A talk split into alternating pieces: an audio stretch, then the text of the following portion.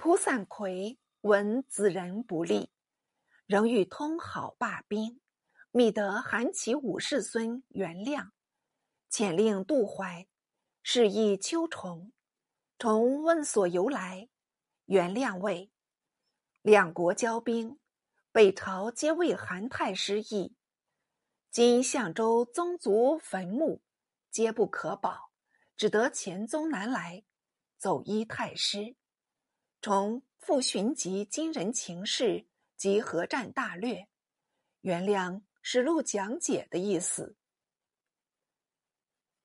从复使人护送北归，令他往求金帅文书，方可议和。未几，原谅复返，得蒲散魁来函，约议和款。从乃上表奏文，托奏以急欲讲和。遂与崇主持合约，崇乃遣刘佑持书以魁，愿讲好西兵。魁谓：须称臣割地，献出首货，才可言和。刘佑反报，崇遣王文再往，言用兵乃苏师旦、邓有龙、黄甫斌等所为，非朝廷意。今三人。皆已贬黜，毋庸在意了。魁又道：“托胄若无意用兵，师旦等怎敢专权？此语未免欺人呢。应有此语。”仍遣文归报，从复遣使既往，许还淮北流民，及本年岁毕，魁乃暂许停战，自河州。退屯下蔡，再行正式议和。托纣闻金人欲罪首谋，恐和议不成，上遣人督促无锡进兵，希冀一胜，获得容易言和。昔杨遣兵攻秦陇，暗待姚巨源还报消息，至巨源归来，报称金人许封蜀王。令他按兵必进，昔遂令部将王喜等退师。今将蒲察真入和尚园，现西河州，城市进大散关，悉节节退让，直至街口。由金将完颜刚遣使与会，令西献出告敕，悉进行交付。刚乃传金主诏命，遣马良显寄给书印，封西为蜀王。西秘密拜寿，随还兴州。是夕天赤如血，光焰逐地。到了黎明，西召辽蜀于语道：东南失守，车驾已幸四名，此地恐易难保。现今以遣使招降，封我王蜀。我拟从权济世。免得蜀民涂炭呢。明明叛逆，还要做什么狂语？不利王毅、杨奎之抗议道：“东南并未有这般警信，副使从何处得来？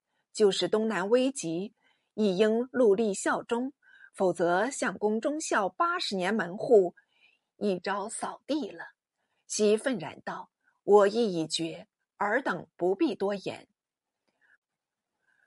随遣任心奉表至今，现属地图及吴氏谱牒，一面致书成松，言今使欲得接成和奉四州，方肯许和。公可守则守，不可守则去。程松实在兴元，闻报大惊，想是没有耳目，仓皇无措。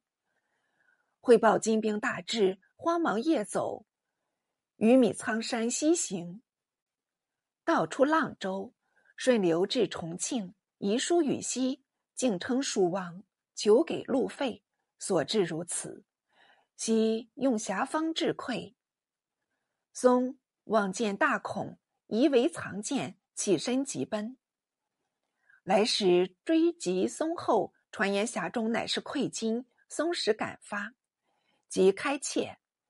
果系黄白物，乃凡使道谢。即兼程出峡，西向眼泪道：“我今时保住头颅了，留下这个头颅有什么用处？”秋虫闻无锡叛信，上书请免成何意？申讨叛逆，皆言今人既指韩托胄为首谋，遗书金帅时，请免谢韩明。托胄大怒，竟罢重职，令张延往代重任，皆拟封西为蜀王，令他反正御敌。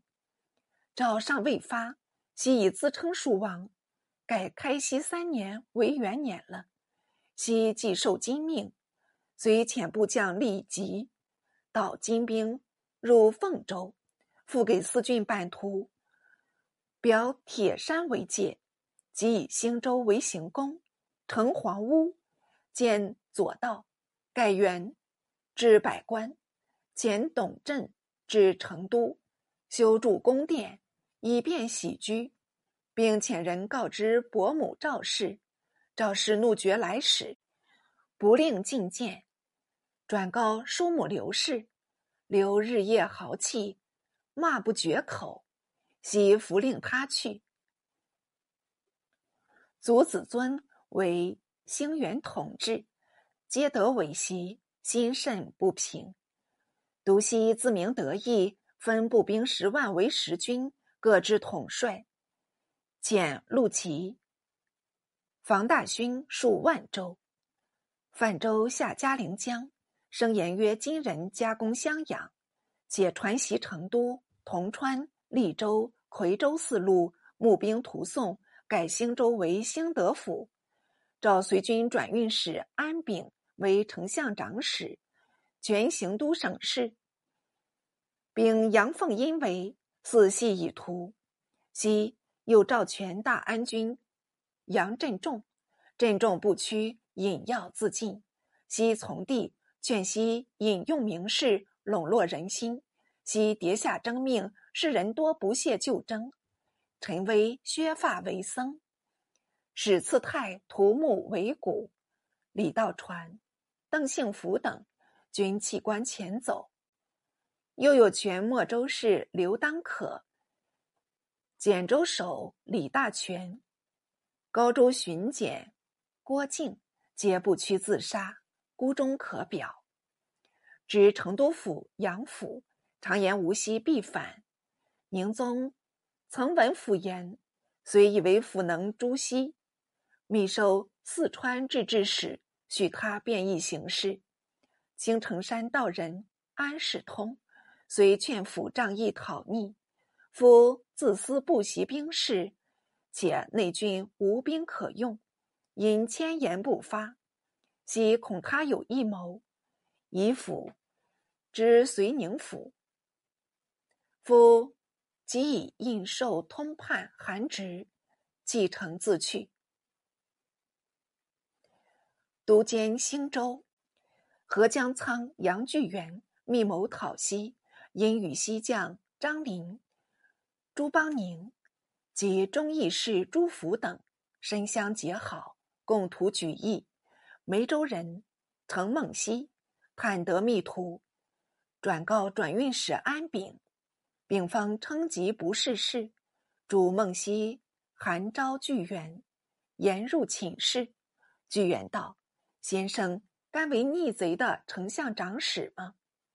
并流涕道：“目前兵将，我所深知，多是酒囊饭袋，不足与谋。必得豪杰，乃灭此贼。”巨源竟起坐道：“非先生不能主此事。”非巨源不足了此事，并转悲为喜，遂与巨源共议朱熹。会兴州中军正将李好义，一节军士李贵，进士杨君玉、李坤臣、李彪等数十人，谋倡义举。好义语众道：“此事誓死报国。”九溪属生灵，但朱熹后，若后任非人，恐一变未息，一变复生，终无了局。我亦一奉安使运使主事，财宝无余，大众同声赞成。好意随使昆臣来邀巨源，巨源立刻往会，与他定约，即反报安炳。丙使出世事，杨君玉与白子深共草密诏，中有数语云：“为干戈，省绝功，既昧圣贤之戒，随犬马食其主，乃干以鲁之臣，邦有常刑，罪在不赦。诏以草定，待至夜半，好义即率徒众七十四人。”前至伪宫，转瞬间，晨光熹微，昏人起户。好意突然闯入，且大呼道：“奉朝廷密诏，用安常使为宣抚，令我入诛反贼。敢抗命者，族诛。”悉卫兵千余，闻有诏到来，皆弃庭四邑。据原初会好意，持诏乘马。自称奉使入室，至西启门。西正启门欲议，李贵拔刀相向道：“逆贼往哪里走？”言未已，任重西家，西忍痛反扑，与贵同时扑地。好意急呼王焕，用斧啄入西腰，贵得跃起，再用刀猛啄西手。一颗好头颅，遂与身体分作两截了。好意拾取西首，持报安炳，丙即出听宣诏，军民拜舞，声动天地。又持西首，抚定城中，事不易肆，遂尽收西党，一一小斩。众推丙权四川宣抚使。据元权参赞军事，秉函西首即为之法务，与西所受金人策印，遣使击送朝廷，皆自称矫治平贼，应受处分等语。总计，西见未至此，止四十一日。小子有诗叹道：“西垂传首达行都，乱贼由来法必诛。”未问吴家贤祖父，生前可有逆师无？欲知宋廷如何处置，且看下回续明。光宁以前务于和，光宁以后务于战。要知皆幸臣用事之故耳。韩托胄之奸佞，不贼会弱，会主和。托胄主战，其利益不同，其为私也则同。会欲节制庸主，故主和；托胄欲震动庸主，故主战。会之事可战而和者也，托胄之事不可战而战者也。苏轼但比例近身，程松献妾求宠，以卑鄙龌龊之徒。欲令其运筹帷幄，决胜疆场，能乎否乎？盖不待智者而已知其必败矣。无锡之叛，有下于刘裕，与建魏有年，而昔仅得四十余日。且倡议者只数十人，直走魏公，急着逆守，须臾乱定，是而。欲成黄屋，见左道，多见其不自量也。燕有之，一谢不如一谢。微特光宁以后无大中，即大坚亦以歇绝无闻。彼韩托胄无锡诸徒，亦不过诚实以逞奸耳。故秦桧得善终，而托胄。遭疾，刘裕不服法而无息敬诛。